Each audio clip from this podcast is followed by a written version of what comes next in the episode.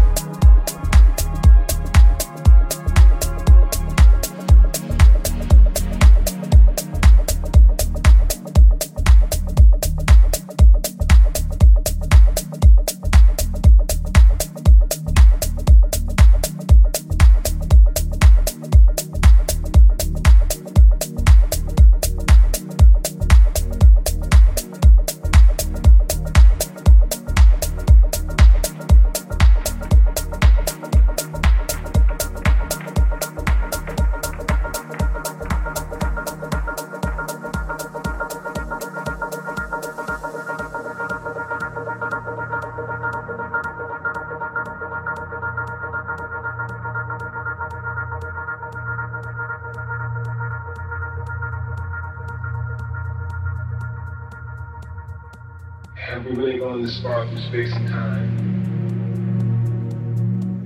Was this a vision in my mind? I know the leaves are green. They only turn to brown when autumn comes around. I know just what I say. Today is not yesterday. And all things have an ending.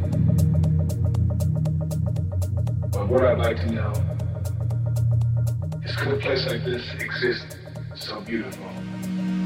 we have to take our wings and fly away to the visions in our mind. This is uh, what my, my idea, my feelings are about today.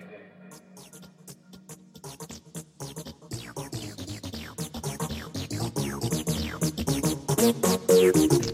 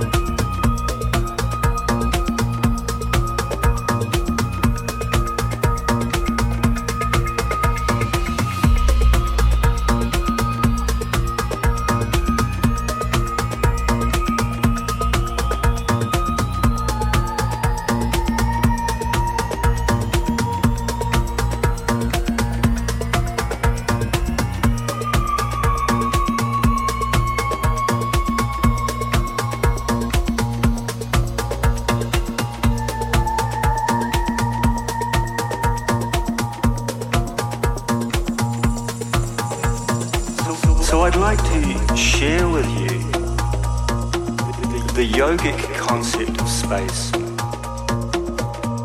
Our inner space and outer space. We live in a vast universe. If we took the universe to be the size of our planet Earth, then our planet Earth would be about a billionth the size of a pinhead.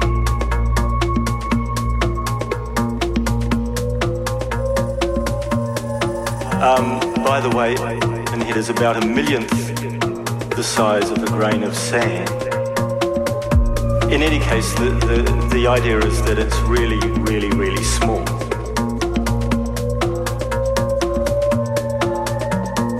I think that gives us some idea of the size of our universe. In a materialist worldview of an arbitrary, mechanistic, unfeeling universe, there's every reason to feel alienated, lonely, fearful, and depressed. And if we don't feel it ourselves, we all too often see it in others and in the malaise of our society. Materialism doesn't engender optimism in people or society. On the other hand, in a blissfully conscious universe, there's every reason to feel connected to people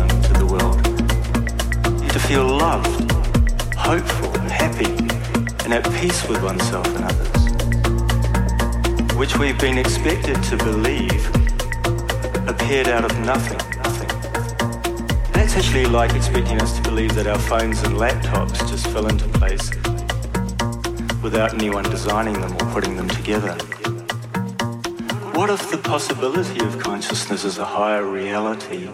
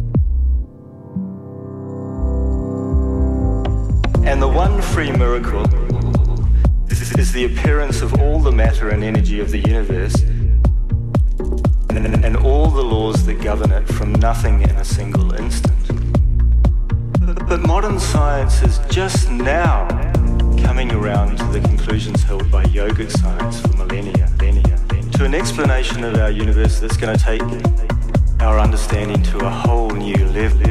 And that is that both the substance and the intention of the universe come from a deeper reality than the material one we normally perceive with our minds and senses. And that reality is consciousness. Just as your own consciousness is the essence of your own mind, cosmic consciousness is the essence of the entire universe.